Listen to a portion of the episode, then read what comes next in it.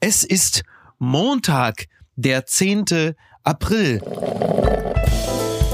Apokalypse und Filterkaffee. Die frisch gebrühten Schlagzeilen des Tages. Mit Mickey Beisenherz.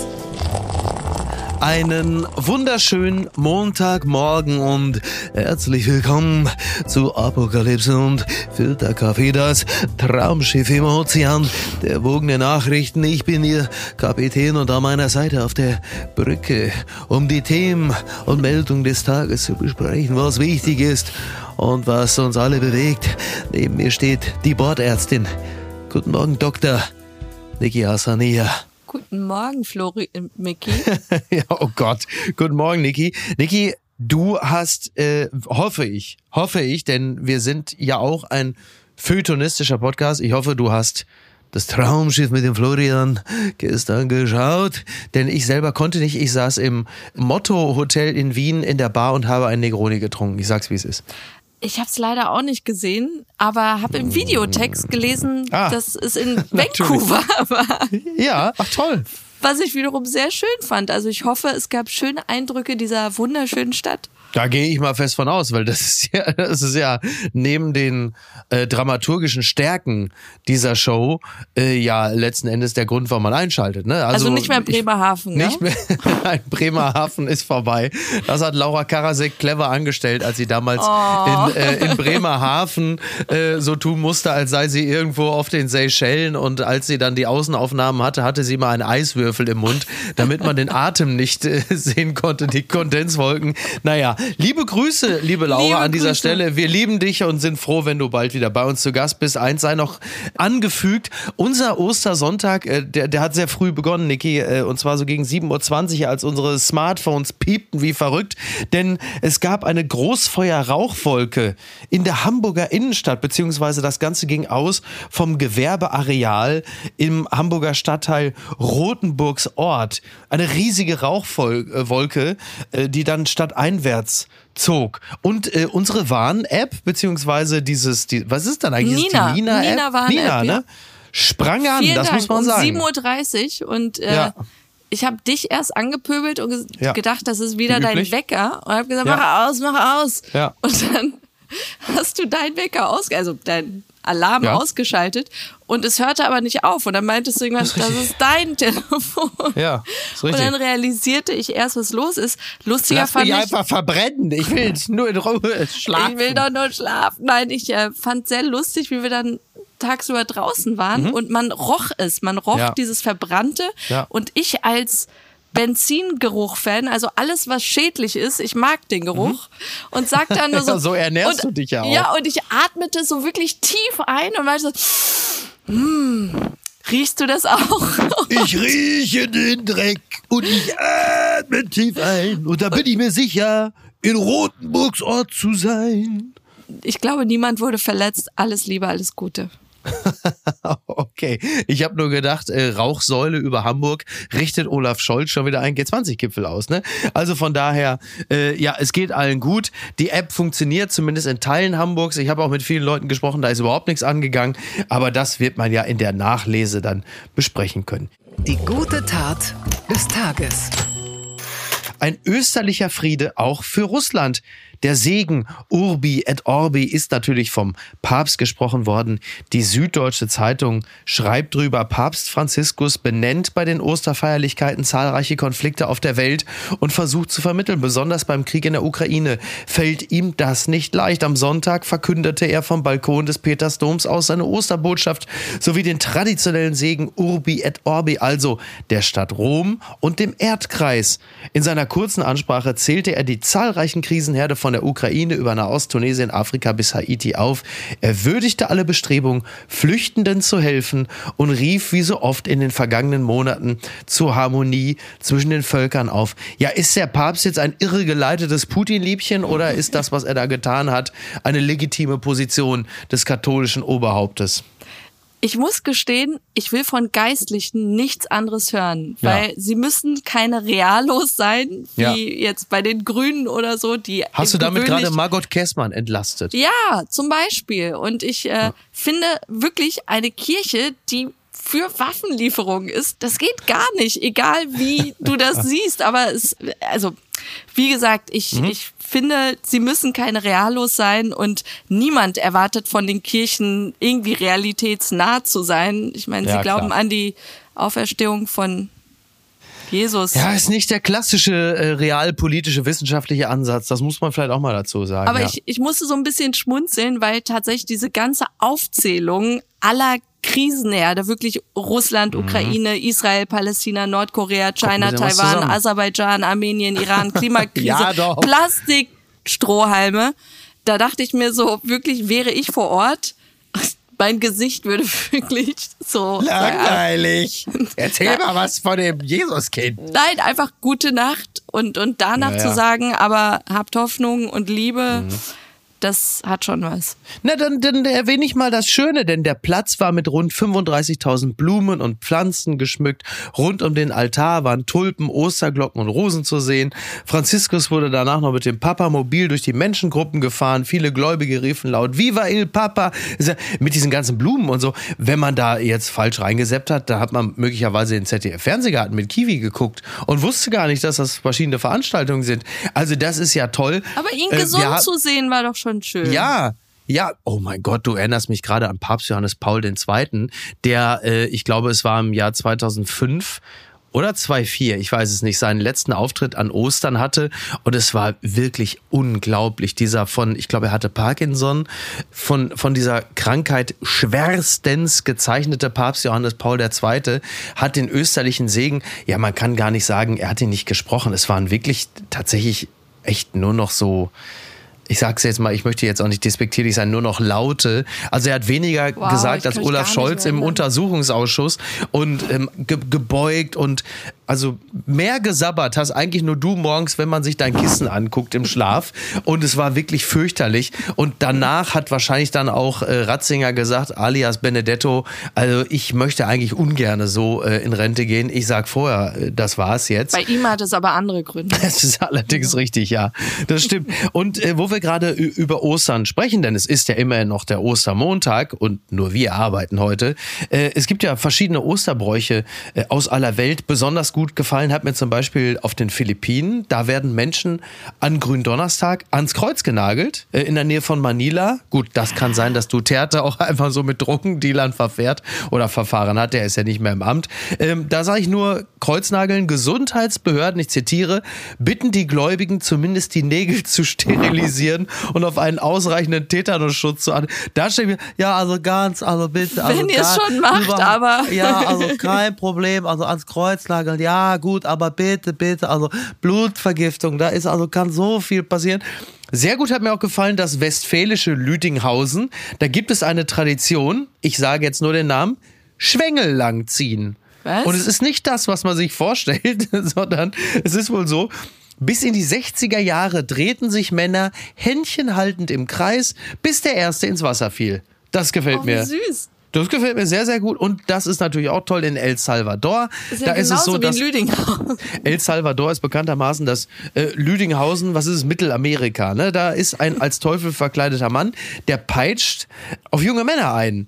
Äh, und äh, das soll quasi den Kampf zwischen dem Teufel und Jesus darstellen. Ja, ich habe die Videos sagen, dazu gesehen und das Ja. war wirklich, also die schienen da richtig Spaß dabei zu haben. Also die Ausgepeitschten auch und Du, also entschuldige bitte ganz kurz. Also Peter Harz und der VW-Betriebsrat, die haben damals in Rio viel Geld für eine derartige Behandlung gezahlt. Und das. ist ja klar, einfach muss man- Ostern gefallen. Sie haben einfach nur Ostern gefeiert und sind danach also dermaßen in Faschist geraten. Da müssen wir uns heute eigentlich noch entschuldigen.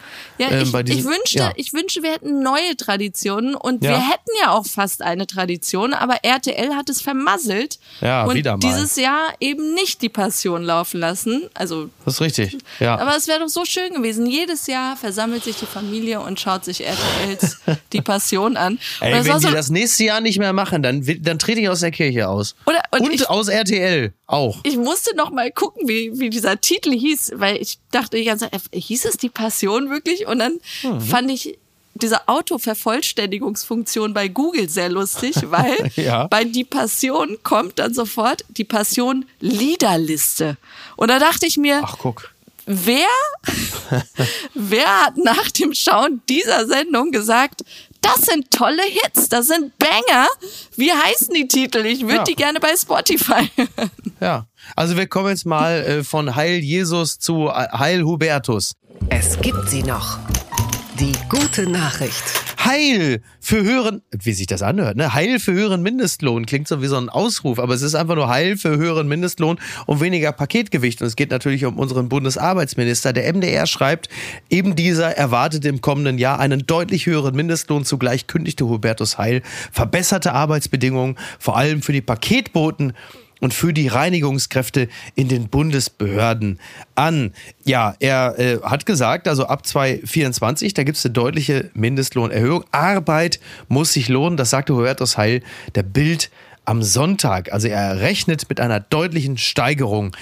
Da, äh, sage ich jetzt mal vorsichtig, da wird ja wohl die FDP noch irgendwo äh, dazwischen gerätschen. Also, wenn man sich das mal so. Wobei FDP und SPD, die gehen ja äh, mittlerweile Seit an Seit, wie man weiß. Äh, trotzdem bin ich gespannt. Also 14 Euro Mindestlohn ist ja Jetzt sind wir angesichts... aktuell bei 12 Euro. 12, genau, bei 12. Angesichts der äh, Inflation und der Preissteigerung äh, aller Orten ist das ja absolut nachvollziehbar, richtig und gut. Aber ich höre natürlich alle schon wieder jaulen, aber, aber, wehe, die Lohnpreisspirale, denn ein gesteigerter Mindest, Inflation. Inflation, denn ein gesteigerter Mindestlohn bedeutet natürlich auch, das werden Preise, die am Ende auch die Konsumenten und Konsumentinnen werden tragen müssen. Anders wird's noch nicht laufen, oder? Ja, das ist natürlich auch immer die gute Ausrede zu sagen, das können wir nicht machen, weil dann wieder Inflation ist oder sie Ja. weiter steigen wird. Ich musste, um ehrlich zu sein, an meinen ersten Job im Kino denken. Mit, Ach, jetzt geht das äh, wieder los. Deine, 16. deine Machtfantasien, deine Allmachtsfantasien. Nein, se sechs, sechs Euro habe ich damals die Stunde bekommen. Ich hätte es Wow. auch umsonst Ja. gemacht, muss ich gestehen. ja, so wie du deinen Popcorn Job und da ausgeführt Kinofilme hast. umsonst. Ja, Du spielst darauf an, dass ich all meine Freunde immer umsonst hab reingehen lassen. richtig, richtig. Also selten hat Ich man war jemanden. nie so beliebt in meinem Leben. Es war so schön. Selten hat man jemand seine Nacht so, also ich glaube nur Gianni Infantino legt seine Machtfülle ähm, schamloser aus als du damals, als du im Cinestar gearbeitet hast. Liebe Aber Grüße an Familie Kieft, meine Arbeitgeber. Ihr wart super. Dankeschön. Und äh, Hubertus Heil hat äh, auch also sein Herz für Paketboten entdeckt. Und zwar äh, gibt es eine Obergrenze. Das Wort ist in diesem Zusammenhang aber durchaus mal positiv besetzt. Und zwar ab 20 Euro, wenn man was verschickt, so ein Päckchen oder Paket. 20 Kilo. Was habe ich gesagt? 20 Euro? Ja. Ja, ja, nee, nee, 20 Kilo. Naja, 20 Kilo, genau. Also 20 Kilo das Paket, nicht die verschickende Person. Und das ist natürlich auch total gut und richtig. Ich werde ja demnächst wahrscheinlich auch mit eBay Kleinanzeigen die Hantelscheiben verschicken, die ich mir im ersten Lockdown äh, besorgt habe.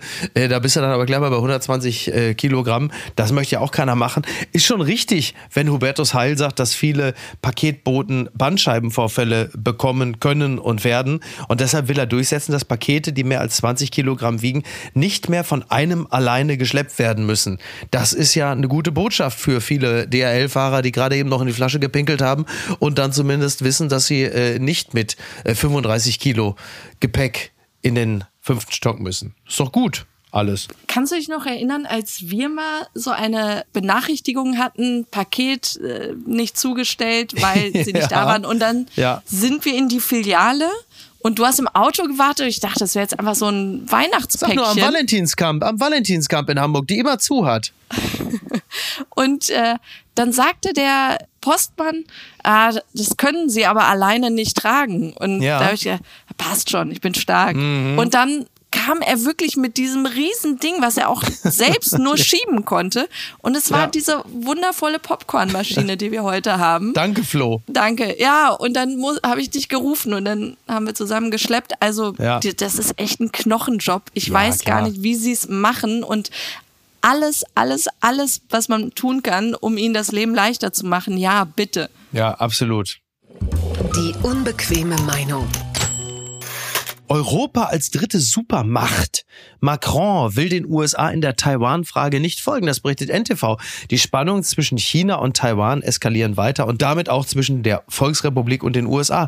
Wo Europa in diesem Kalkül steht, ist noch unklar. Nach dem Willen des französischen Präsidenten soll die EU eine dritte eigenständige Richtung einschlagen, unabhängig von den beiden Supermächten. Zitat Macron, das Schlimmste wäre zu denken, dass wir Europäer bei diesem Thema zu Mitläufern werden und entweder dem amerikanischen Duktus oder einer chinesischen Überreaktion folgen müssen. So wird Macron im Magazin Politico zitiert. Naja, da würde man ja aus wirtschaftlicher Sicht ja grundsätzlich erstmal mitgehen, weil weder die EU, aber schon gar nicht diverse europäische Player wie Frankreich oder Deutschland mächtig genug sind, um da irgendeinen Hebel zu haben. Aber Macron sagt eben auch, das große Risiko bestehe darin, dass Europa in Krisen verwickelt wird, die nicht unsere sind. Und da könnte man natürlich jetzt zum Beispiel aus amerikanischer Perspektive in Richtung Ukraine blicken und immer mal wieder die Frage stellen, was haben die eigentlich mit dieser Krise zu tun? Ich habe dir schon mal gesagt, meine größte Unruhe sind die Beziehungen zwischen den USA und China. Mhm. Und aktuell, was da passiert zwischen China und Taiwan, ist sehr, sehr beunruhigend. Die haben ja gerade diese Militär, also China ja. hat diese Militärübungen was sind das? Präzisionsschläge simulieren ja, oder das so, war eine, da vor der Küste? Genau, relativ detailverliebte Übung und es war ja, man kann es ja auch als Provokation oder als Machtdemonstration deuten. Aber man fühlte sich natürlich wiederum, ja? aber auch wiederum als Reaktion darauf, dass äh, ein hoher taiwanesischer Minister gerade in den USA eingereist ist und Ach so, Kevin ich dachte, McCarthy du meinst, getroffen Stark, hat. Ich dachte, du meinst, weil Stark Watzinger, unsere Bildungsministerin in Taiwan war. Ja, aber das geht ja in die Richtung dieses. ja, ja. Also du, du kannst jetzt interpretieren, wie du willst, aber ich habe das Gefühl, das ist gerade zum jetzigen Zeitpunkt alles echt zu viel. Haltet einfach die Füße still. Warum? Aber, aber die Füße stillhalten bedeutet ja eine Form von Neutralität, die wir uns möglicherweise auch aus moralischer Sicht nicht leisten wollen aber aus wirtschaftlicher Sicht uns eigentlich wiederum ja auch das Parteiischsein ja auch irgendwie nicht leisten können, denn wir sind ja eigentlich, und das ist ja ein bisschen das Problem von Staaten wie Deutschland, Frankreich, aber halt eben auch der EU, dass wir eigentlich nicht die wirtschaftliche Stärke besitzen, uns auf eine Seite zu schlagen, beziehungsweise unsere Vorstellung dem einen oder anderen Staat diktieren zu können. Und was Macron da vorschlägt, ist ja eine Form des Decouplings sowohl von China, Klammer auf, Autoindustrie, Komma, Deutschland, Klammer zu, oder halt eben auch von den USA. Und da muss man sich natürlich immer die Frage stellen, äh, was haben wir denn für eine Stärke, um uns unabhängig von dem einen oder dem anderen zu machen. Und wenn wir die EU als Gesamtgebilde betrachten, muss man ja immer auch noch die Frage stellen, mal abseits vom Wirtschaftlichen, ob wir denn da immer mit einer äh, Stimme sprechen. Also ich äh, verweise ganz kurz auf den Kollegen Orban, der gerade eben noch Donald Trump, den möglichen baldigen US-Präsidenten, äh, via Twitter animiert hat, weiterzukämpfen. Das fand ich jetzt auch, also ist jetzt auch nicht die klassische binneneuropäische Position.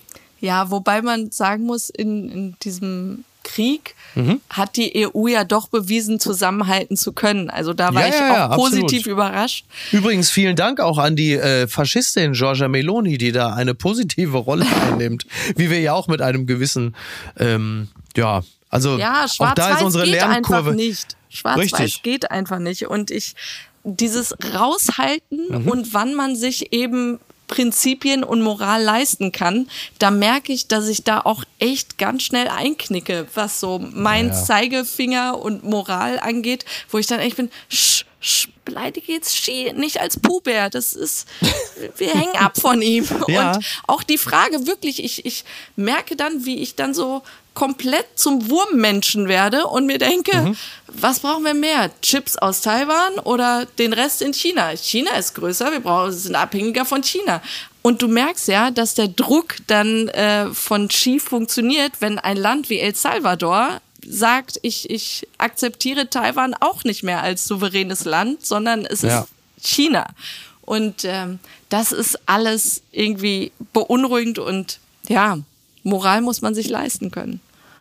Das hat mich überrascht. Bericht über Özil-Knaller. Schon bei der nächsten Wahl Weltmeister will in die Politik. Das schreibt der Kölner Express. Mesut Özil. Tja, was soll ich da? Der Türke soll die Hymne singen.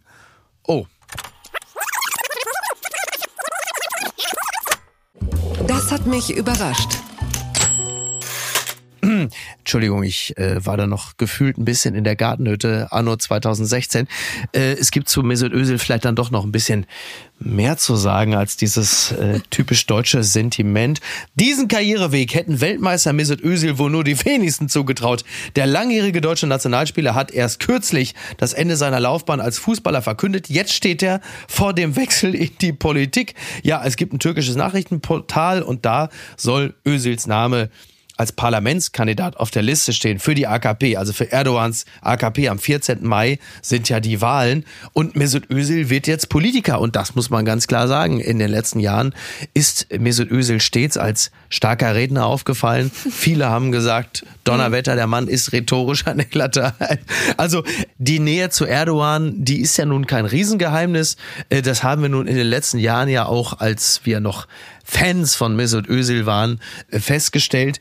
Jetzt vollzieht er eigentlich einen äh, gar nicht mehr so überraschenden Schritt, denn jetzt verschreibt er sich öffentlich dann auch politisch komplett. Erdogan, die Frage ist, was lesen wir daraus? Erdogan kann sicherlich jede prominente Stimme gebrauchen. Mesut Özil ist in der Türkei extrem populär, ist vielleicht der beste türkische Fußballer, den es je gegeben hat, vielleicht von Hakan Schücke mal abgesehen. Und aus deutscher Perspektive? Äh, Erdogans Partei ist ja auch vorne, mhm. aber eben große Verluste seit der Wahl 2018. Ja. Aber sie sind immer noch vorne im Rennen.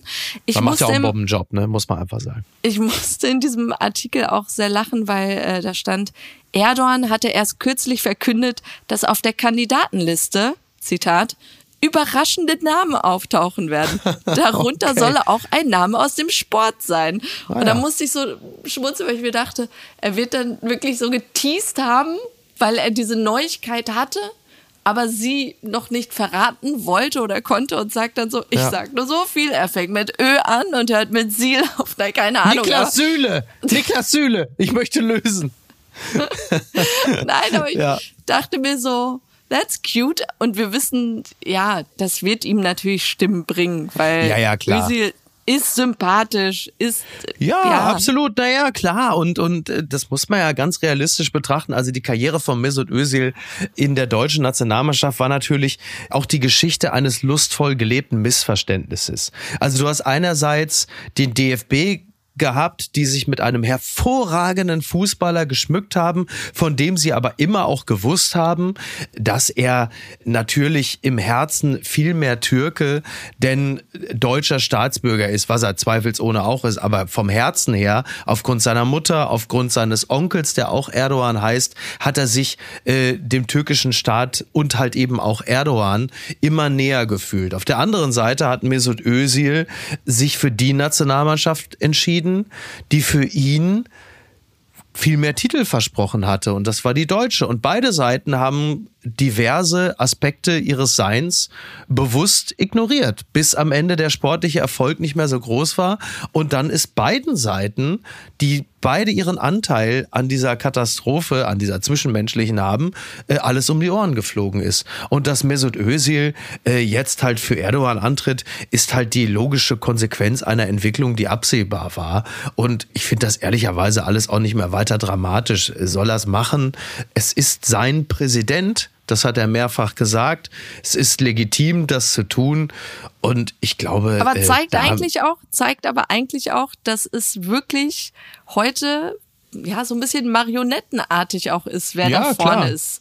Das klar. sieht man ja schon an, an Politikern, also Präsidenten in den USA, die dann ein, sorry, Ronald Reagan ist einfach auch ein Schauspieler gewesen. Mhm. Und bei so Leuten, wo du dich fragst, was haben die jetzt großartig mit Politik zu tun? Und ich kenne Özil nicht, aber all diese Interviews nach Spielen, wo das Wort natürlich, natürlich, natürlich hundertmal fiel, dachte ja. ich mir, Hm, okay. Der wird sich bestimmt für äh, Gleichberechtigung und Gender Pay Gap geh, und solche geh Sachen fest kümmern. Von aus. Gehe ich, äh, geh. ja. Das Kleingedruckte. Merz macht Schnupperpraktikum auf Intensivstation. Das berichtet NTV. Als Helfer bei der täglichen Arbeit auf einer Intensivstation hat sich kurz vor Ostern CDU-Chef Merz betätigt. Mit der Aktion folgte er der Einladung einer Pflegeschülerin. Der 67-Jährige sprach hinterher von einer wertvollen Erfahrung. Also er war auf der Intensivstation des Klinikums Hochsauerland, Zitat, nicht als Politiker, sondern als Teil des Pflegeteams, twitterte er. Er habe damit in der K-Woche ein Versprechen eingelöst. Danke für diese wertvolle Erfahrung und dem ganzen Team. Frohe Ostern. Also, Bevor wir jetzt gleich ins gnadenlose Ablästern verfallen, sei zunächst einmal angemerkt, dass ich es absolut respektabel finde, dass er das gemacht hat, denn äh, es gibt auch viele andere, die verbringen Ostern gänzlich anders. Wir alle. Wir alle. Fast. Lustig finde ich natürlich, und das ist auch so ein bisschen die Zeitenwende, the times they are changing, dass der grüne Cem Özdemir eine viertägige Übung bei der Bundeswehr in Niedersachsen Stimmt, im ja. vollen Ornat verbringt und der Konservative ist plötzlich im Blaumann auf der Intensivstation und pflegt. Auch das finde ich. Zivildienst, ja, ja finde ich schon interessant. Äh, Friedrich Merz hat natürlich wieder mal nicht das Memo seines Teams bekommen, die alle gesagt haben, Mann, ey, Friedrich, Pfleger war, war 2020. Du musst jetzt in die Ukraine. Du reist jetzt nochmal nach Kiew, du Trottel. Kein Mensch interessiert sich mehr für Pfleger und Pflegerinnen. Da kannst du dich auf den Balkon stellen und klatschen. In die Ukraine musst du. Nochmal. Aber nett, dass er es trotzdem äh, gemacht hat. Der lustigste Gag kam natürlich wie üblich vom großartigen Roman Wagner man sieht oh, ja. das Bild, wie Friedrich Merz da im Blaumann neben äh, der Schwester, der, der Pflegerin steht und äh, ihr zuhört. Ihr so, er hört ihr zu und äh, Roman Wagner hat äh, das Bild dann einfach entsprechend betextet. Ich habe auf dem Dach geparkt. Äh, die Mitarbeiterparkplätze sind neben dem Krankenhaus. Wusste ich nicht war der einzige Landeplatz, der frei war. Und das ist natürlich fantastisch. Das war sehr, sehr witzig, wie üblich bei Roman Wagner. Liebe Grüße. Ansonsten, so ja, also äh, ganz ehrlich, also ich meine, es ist ja gut, dass jemand nochmal auf die äh, Pflegerinnen und äh, Pfleger hinweist. Also wir erinnern uns irgendwann im, äh, was weiß ich, Mai 2020 saß Ricardo Lange neben Jens Spahn, dem Gesundheitsminister. Alexander Jorde war einer von Deutschlands bekanntesten Pflegern. Das Thema ist natürlich für alle weitestgehend durch. Aber eine Frage. Mhm. Wie tickt dein zynisches Hirn? Bei, ja. bei mir ist es zum Beispiel wirklich so, dass ich das sehe und alles in mir so ist so, Inszenierung, ich gebe dir fünf Sterne, sehr gut, top. Ja. Und ich denke mir aber, wenn man schlauer Inszenierung betreiben mhm. wollte, dann gehst du doch einfach hin und machst das, sagst niemandem was. Heute haben alle Handys. Das ist Kameras, sehr gut, da hast du völlig recht. Und da machen alle eh ihre Videos aus der zweiten Reihe schießen. Genau, ja, sehr gut. genau. Und da sehr brauchst gut. du so ein PR-Team, das dir ja. solche Sachen sagt und, und ja. eben nicht dieses Plakative. Es wird schon laufen. Total. Die Leute werden darüber reden und es posten und dann wird es wirklich eine gute Story. Aber so ist es dann. Und wie du sagst, er macht ja echt was Gutes und Richtiges und trotzdem dominiert bei mir eben dieses Gefühl von. Ugh. Oder du machst es, oder du machst es so elegant wie Markus Söder, wenn er irgendwo ist und plötzlich immer so 20 junge Leute mit Pappschildern auftauchen. Söder als Bundeskanzler. Aber, aber, schauen Sie, wir brauchen doch jetzt, Leute, was macht ihr denn hier plötzlich da mit all den Schildern? So, das ist natürlich. So Jubelperser engagieren. So, ja, so. Oh. Jubelperser, das hast du gesagt. Unterm Radar. Vergiftung im Iran. Schülerin im Iran erneut vergiftet. Das berichtet die Zeit. Anfang März haben Sicherheitskräfte im Iran mehrere Menschen verhaftet. Zunächst kam es zu keinem neuen Fall. Nun klagen Schülerinnen erneut über Vergiftungssymptome. Ja, es ist jetzt schon wieder. Also es gibt einen, äh, einen Fall in einer Mädchenschule in Haftkelt in der südwestlichen Provinz was ist es? Chusestan? Kusestan. Kusestan. Kusestan. Kusestan. Kusestan. Und da sind mindestens 60 Mädchen von den Vergiftungen betroffen. Und immer noch die Frage, wer steckt dahinter? Gibt es jetzt irgendwelche Einzeltäter oder ist es staatlich geleitet? Also es gibt natürlich eine zeitliche äh, Verbindungsachse, denn äh, diese Massenvergiftung an den Mädchenschulen, die traten erstmals zwei Monate nach dem Beginn der landesweiten Proteste im Iran auf. Und da stellt sich natürlich schon die Frage, also äh, was oder wer steckt dahinter? Wie kommt es dazu? Also wenn du Khomeini, dem mhm. Obermullah da glaubst, der sagt ja, das ist schlimm und verwerflich, so ja. wer immer sowas tut und du denkst dir, man glaubt euch Schwein einfach kein Wort mehr. Ja. Ihr, also was heißt mehr? Man hat euch nie geglaubt und jetzt war zwei Wochen einfach Ruhe, weil, mhm. weil wir ja das persische Neujahrsfest hatten ja. und die, die jungen Menschen einfach Ferien hatten. Und jetzt geht's einfach direkt wieder los und junge Frauen, Mädchen sitzen in dieser Schule im Klassenraum und plötzlich merken sie, irgendwas ist hier nicht okay und, und haben einfach Vergiftungserscheinungen und kommen in die Notaufnahme. Zum Glück ist niemand wohl in Lebensgefahr aktuell, mhm. aber es hört einfach nicht auf und vielleicht wird dieser Move eine Sache bewirken, dass wirklich, und ich glaube, dass eh schon der größte Teil der Bevölkerung diese Regierung hasst. Aber wirklich, wenn du diese verletzlichsten Personen angreifst, dass alle sich um die Demonstranten scharen werden. Und mhm. das ist meine größte Hoffnung. Und ich gebe zusammen mit sehr vielen anderen nicht auf. Ich bin mir sicher, dass diese iranische Revolution passieren wird, weil du kriegst den Geist nicht mehr zurück in die Flasche. Äh, das ist es doch eben und das ist doch auch unser stetiger Eindruck. Wir, wir unterhalten uns ja häufig darüber und stellen uns immer die Frage, ähm, mag das noch gelingen? Gibt es diesen Umsturz? Aber die Frage ist, wird es ein Umkippen sein oder ist es halt einfach eine, und ich sage das jetzt ganz bewusst, demokratische Durchseuchung? dass du es halt einfach nicht mehr verhindern kannst. Denn du siehst ja allerorten die Videos von Frauen, äh, die ohne Kopftuch tanzen, von Menschen, die sich einfach lustvoll und frei bewegen, wie wir es aus der europäischen Mitte kennen. Und du kannst es doch nicht an allen Orten mehr niederschlagen und niederknüppeln, weil es irgendwann dann halt eben auch, ja, ich sag's jetzt mal so, Standard wird. Und das ist so mein Eindruck, dass das gerade passiert. Dass es nicht mit dem großen Umbruch und dem Umkippen geschieht, sondern dass es sich halt einfach so durchsetzt mhm. und sich so einfärbt und das nicht mehr, nicht mehr weggeht. Das ist mein Eindruck. Ich hoffe, er, er täuscht mich nicht. San Sendegi Azadi. Der Trick der Woche. Musical Bodyguard abgebrochen. Zuschauerinnen sangen in schiefen Tönen mit.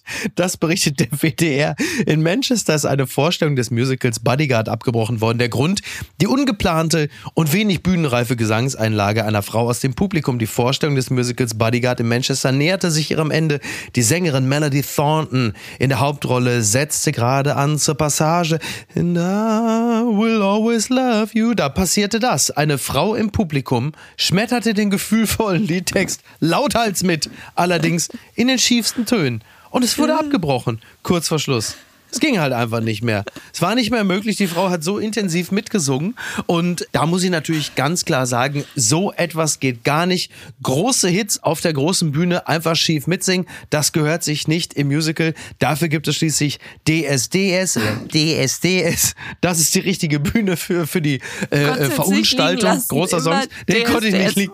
Ja, das ist mega geil. Ich freue mich total. Du. Also ich bin so froh, dass das auch nächstes Jahr mit dem Petro äh, weitergeht und dann aber auch mit zwei gefühligen älteren Frauen, die die Schnauze halten. Da bin ich total happy. Also ich die mir die Karriere richtig, zu verdanken. Ja, richtig. Die haben wir da so ruhig gestellt und die halten also schön die Schnauze, wenn der Pietro und ich da irgendwo auch mal den Daumen heben und senken. Ähm, nee, aber das ist ja toll. Also mit dem, also Niki, ich erinnere mich, als ich dich kennenlernte, da habe ich mal einen Zeitungsausschnitt gelesen über ein Konzert der hochverehrten Regina Spector, die auf der Bühne saß und sang und ihre Songs spielte, oh. bis sich im Auditorium eine junge Frau erhob und zu den Songs mittanzte. Wer war diese Person, Niki? Wir können offen reden. Ich Markus, ich war's. ja. Hallo, hallo Marco, hallo Richard, wo erwische ich dich gerade? Markus, Markus, ich möchte nicht darüber reden. Ähm. Nein, ich war mit Julia Fiese auf diesem wunderschönen Konzert und tatsächlich stand am nächsten Tag in der Zeitung Tanzen nicht erwünscht, weil sie hat ja auch wirklich tolle Upbeat-Hits, ja, ja, zu absolut. denen man sich gerne bewegt hätte. Und dann. Genau, und es war ein Saal mit sehr vielen Stühlen, Ja, aber ja. wir waren in der ersten Reihe und, und haben dann, also ich bin dann aufgestanden. Du hast einfach das Konzert zertanzt. Nein, nein. Und dann kam aber sofort so ein Bodyguard und, und sagte so, nicht hier. Und ich so, okay. okay. Und habe mich dann hingesetzt, habe die Fresse gehalten die ganze Zeit. Oh Gott. Oh wow. Ähm, ja, aber vor allem dieser Song von Whitney Houston, das, also Ja. jeder wird das nachvollziehen können. Ja. Fun Fact: Kevin Costner ist dafür verantwortlich, Mhm. dass Whitney Houston in dieser Version, die ja eigentlich von Dolly Parton ist, also dieser Ja. Song ist von Dolly Parton und Whitney Houston hat ihn ja nochmal neu gesungen und Mhm. der Anfang, dass sie das ohne Musik a cappella singt, das war ein Vorschlag von Kevin Costner an den. Regisseur, dass das so aufgenommen wird. Oh. Und so war es natürlich viel gefühlvoller und wunderschön. Woanders ist es auch beschissen. China jails man who scared chickens to death. Das berichtet CNN. In a curious court case being reported in the country's state-owned media, a man identified only by his surname Gu was this week sentenced to prison after a court found him guilty of scaring to death one 1,100 chickens that belonged to a neighbor with whom he was feuding. Also, um es zu beschreiben, ist es so, dieser Mann hat die Hühner seines Nachbarn so verschreckt, dass am Ende 1100 Hühner gestorben sind. Und das hat er in zwei Schritten getan. Also er hat schon, er ist schon einmal vorgegangen und hat beim ersten Mal schon mal 500 Hühner äh, auf dem Grundstück seines Nachbarn gekillt, indem er sie irgendwie geblendet hat. Und daraufhin sind die Hühner wahnsinnig geworden aufgrund dieses Strobolichtes. Und dann gab es eine Massenpanik und 500 Hühner sind verstorben. Daraufhin wurde er schon mal verurteilt, musste 436 Dollar zahlen, umgerechnet. Und dann hat er es gleich nochmal gemacht. Und am Ende sind jetzt 1100 Hühner tot. Der Hühnerkiller! Vor allem, er hat es ja dann zum zweiten Mal gemacht. Und meine. Frage ist, ist das so eine allgemeine, so, so ein Fakt? Weiß man, dass Hühner auf Licht so reagieren? Offensichtlich. Also er muss ja gewusst haben, was er da tat. Deswegen hat das Gericht ihn ja auch verurteilt. Also zu einer höheren Strafe. Es sind ja jetzt immerhin 2000 Dollar. Und äh, er muss sechs Monate in den Knast, ne? Also mit einem Jahr Bewährung. Weil, äh, also das ist ja schon, also da muss ja wirklich richtig was vorgefallen sein. Aber positiv anzumerken ist, dass in China, wo man ja das Gefühl hat, dass Tierrechte gar nichts zählen, ja, ja, ist richtig. dass man da jetzt doch sagt, den bestrafen wir. Das war einer zu Ja, viel. aber, aber, aber Moment, da geht es aber auch in diesem Falle eher um die Vernichtung äh, von Eigentum. Also da geht es gar nicht um die Tierrechte, sondern da geht es halt einfach nur darum, dass er halt einfach das kostbare Gut seines China. Nachbarn zerstört hat. China, China. Wobei man sagen muss, äh, den Hühnern ging es, bis sie geblendet wurden, deutlich besser als 26 Millionen Einwohnern von Shanghai. Das äh, sei an dieser Stelle auch angemerkt. Liebe Grüße auch da an, an Xi Jinping. Noch können wir uns ja kritisch gegenüber ihm äußern. Das ist ja bald auch Dear vorbei. Leader. Also Dear Leader. Also das ist schon wirklich faszinierend, was, äh, was da möglich ist. Tja, zu Recht im ähm, Knast. absolut. Bye. Und was schreibt eigentlich die Bild? Post von Wagner. Ein Klassiker heute an Ostern. Liebes Jesus-Baby. Ich mag dich, wie du da in der Krippe liegst. Das ganze Leben noch vor dir. Wird es für dich Schweinefleisch in der Kita geben? Oder fährst du mit dem Diesel zur Bergpredigt? Wir wissen es nicht. Das Leben ist ein Buch, das man aufschlägt, das jedoch nie geschrieben wurde. Früher haben wir gesagt, egal wie jung du bist, Jesus-Freunde waren jünger. Ja. Jeder lebt hinter seiner eigenen Wohnungstür. Ich denke, dass Gott sich so eine Welt vorgestellt hat. Nachher muss ich noch Kippen holen. Ohne Fußball wären wir wie ein ausgedörrter Brunnen. In meiner Erinnerung höre ich es rascheln. Herzlichst, ihr Franz Josef Wagner. Und Niki, wenn du das Gefühl hast, dass es am Ende wirklich einfach überhaupt keinen, also gar nicht mehr irgendwie, also auch ich muss sagen, da hat er eine Phase zwischenzeitlich erreicht. Also, da, ich glaube, mit dieser Kolumne hat er damals seinen, seinen Ruf begründet. Ich habe das Ende wirklich einfach gar nicht. Ich hab's ja, da ist er wieder komisch abgebogen. Aber ich. Wo ist der Knopf für die Pflegerin? Weil wir ja. vorhin noch über den Papst gesprochen haben mhm. und, und ja. ja. unsere Erwartungen an Geistliche. Ja. Ich wollte nur noch einen Fun Fact zu Kyrill dem Ersten aus, aus Russland. Richtig feiner ich, Kerl. Richtig feiner Kerl, der ja super Kriegstreiber ist und mhm. ähm, da habe ich mal bei Wikipedia ein bisschen Infos über ihn haben wollen. Erster Satz, Kyrill der Erste ist ein russischer Geistlicher und ehemaliger KGB-Agent. Ah ja, guck. Sein Privatvermögen wird auf rund 4 Milliarden US-Dollar geschätzt. Und das sind Geistliche, wie man sie sich wünscht. Urbi et Orbi. Genau, aber aber ähm, KGB steht natürlich in diesem Falle für katholische äh, Gemeinde äh, Boris Jelzin Fans. Ne, in dem Falle, so ist ja völlig klar. Übrigens äh, wollen wir noch ganz herzlich gratulieren. Heiner Lauterbach wird heute 70 Jahre alt. Ui, ja, Happy äh, Birthday. The Artist formerly known as uh, the bekanntere Lauterbach, bevor also irgendwann ich den mal gezeigt habe, also fick Sind dich beiseite, jetzt komm ich. Nein, nicht, dass ich wüsste.